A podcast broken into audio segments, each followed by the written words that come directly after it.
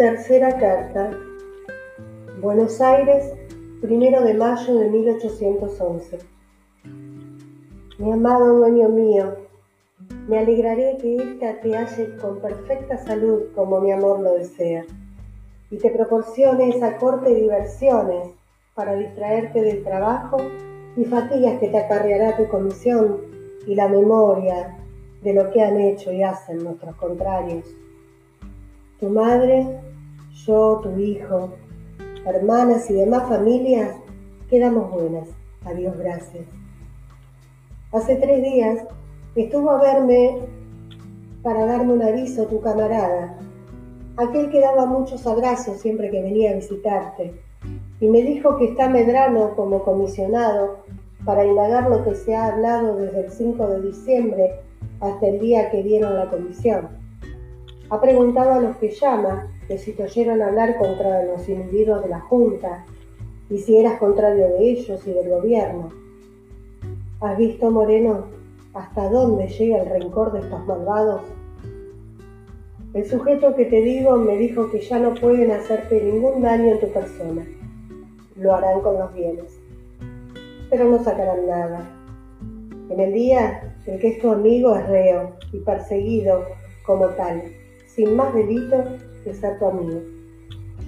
habido partidario de Saavedra, que ha dicho delante de tu tío don Martín que tu partido se ha de cortar de raíz. Bustamante ha hecho renuncia y se va mañana. Ahora dos días estuvo a despedirse y me encargó que te pusiera memorias de su parte. Yo le alabo el gusto de irse antes de que lo echen, porque a estos no les gustan los hombres como Bustamante. Burruchaga también ha renunciado y le han admitido la renuncia. Ocampo ha renunciado y vuelve a ser comandante de artillerios. De fiscal interino está Elías y van a hacer oposiciones para que ocurra el que sea acreedor al empleo. A Bustos le han dicho que coja la estrella o los montañeses.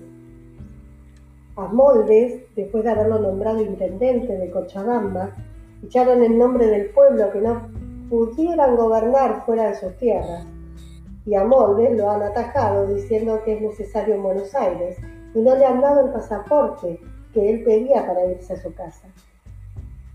Fray Cayetano anda en vísperas de caer. Me parece que le quieren quitar el provincialato y Dios quiera que no sea más.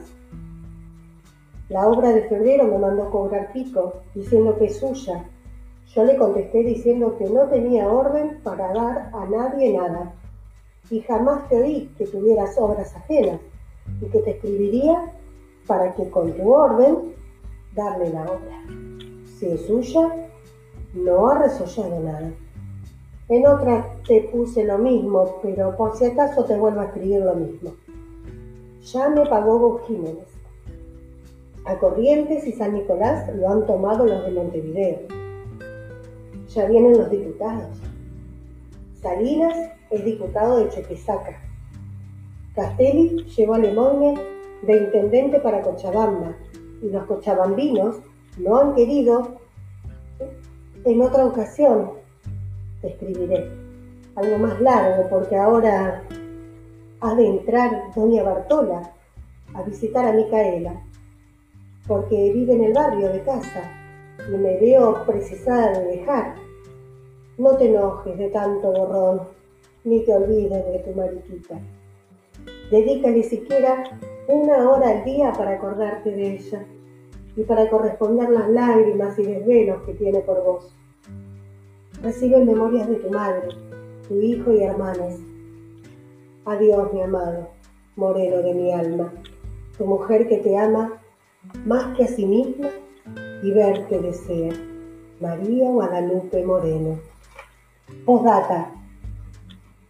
La carta que te escribió Balbastro me la leyó y te dice que nuestro Marianito se pasea con la rea. Es falso.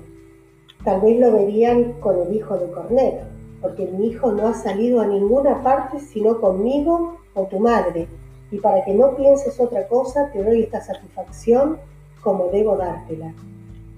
El clérigo paseño está preso por haber dicho que un papel que hizo Funes fue copiado puro y verdadero de un autor francés.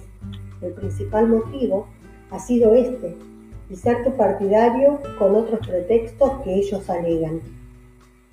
Te prevengo que no mandes cartas sino bajo mi cubierta o de algún inglés conocido tuyo, para que las entreguen en sus manos y no las pillen estos indignos, porque si hoy están libres, mañana están presos. La ría ya te ha dicho, ya te he dicho, que este desterrado de San Juan. Adiós, mi querido Moreno. Memorias a Manuel de parte de todos. María Guadalupe Moreno.